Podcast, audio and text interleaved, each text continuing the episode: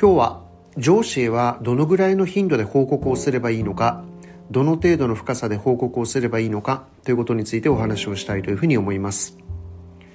えー、最近ですねエンパワーメントという言葉を聞くことが増えているかもしれません。エンパワーメントという言葉はですね上司の方からしてみれば、えー、メンバーにどれぐらいのことを権限移譲していくかというようなことを表す言葉です。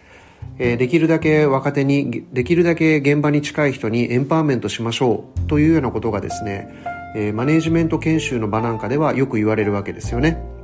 そうするとエンパワーメントする側がいるということはエンパワーメントされる側が当然いるわけで、え、聞いていただいている若手の皆さんはですね、えエンパワーメントされる権限以上受ける場合が多いのかもしれません、え、ここまではあなたの判断でやっていいよ。ここまでのことはえー、基本的にはあなたとあなたの仲間の判断でやってもいいよというような話です。でこれは任せる方からしてみればですね、えー、当然経験も能力も高い場合が多いですから、えー、ある種こう不安なまま、えー、お任せをするというようなことが多いわけですよね。で一番良くないのは、え、任せる側がですね任せっぱなしになってしまう。このパターンが一番怖いかもしれません。でもある程度の能力があって任せるということを決めていかないとどんどんどんどん上司の人の仕事は膨らんで、えー、結果としてチームでやれることっていうのは増えていかないし質も上がっていかない。だからこそエンパワーメントが大事という話になっているわけです。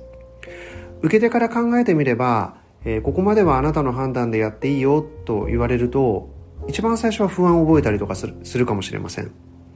一方でそれがこう慣れてくるとですねなんとなくこう報告をしたりとか連絡をしたりとか相談をしたりとかすること自体がえー、おろそかになってしまって上司とのコミュニケーションが薄くなっていってしまうみたいなことも、えー、懸念されたりもします。上司は不安を持って任せているわけですからやはり最初は少なくても最初の、えー、例えば1ヶ月とか3ヶ月とか半年っていうのはえー、任された側がある程度の頻度を持って意図を持って適切な報告相談連絡というものをちゃんとしなければ、えー、お互いの信頼関係というものはなかなか、えー、こう強くなっていかないのかもしれません。任せる側にもハードルがありますし任される側はそれをやはりある程度配慮して、えー、しっかりコミュニケーションしていくということが何よりも重要になってくるかなとただ一方でですね、任されて仕事をしているのに、なんでいちいち上司にまだ報告しなければいけないんだ、えー、こううるさいこと言われなければならないんだと思う方もいらっしゃるかもしれません。えー、それじゃあエンパワーメントじゃないじゃないじゃ、ないじゃないか。えー、もしくは権限以上じゃないんじゃないか。えー、そんな風に思う方もいらっしゃるかもしれませんけども、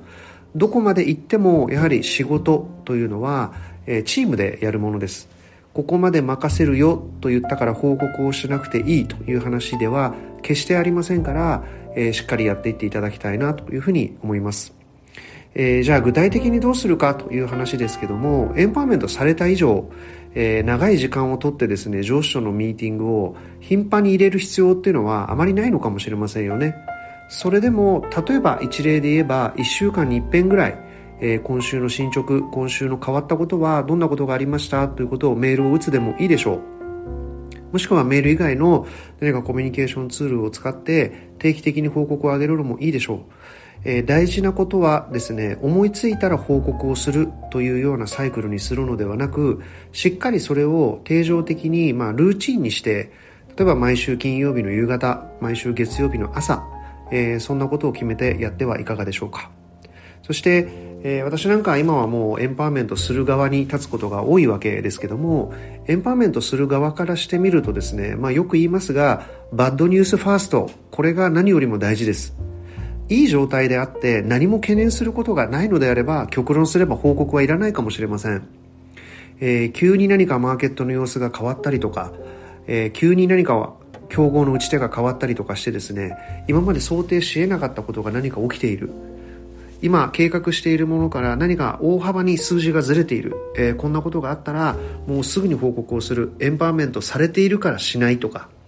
えー、エンパワーメントされてないからするということではなくその辺のベーシックなコミュニケーションのルールについては、えー、ぜひ守っていただくと上司とのコミュニケーション円滑にもなるでしょうし、えー、相互の信頼感も増してくるのではないかなというふうに思います。今日はここまでにします。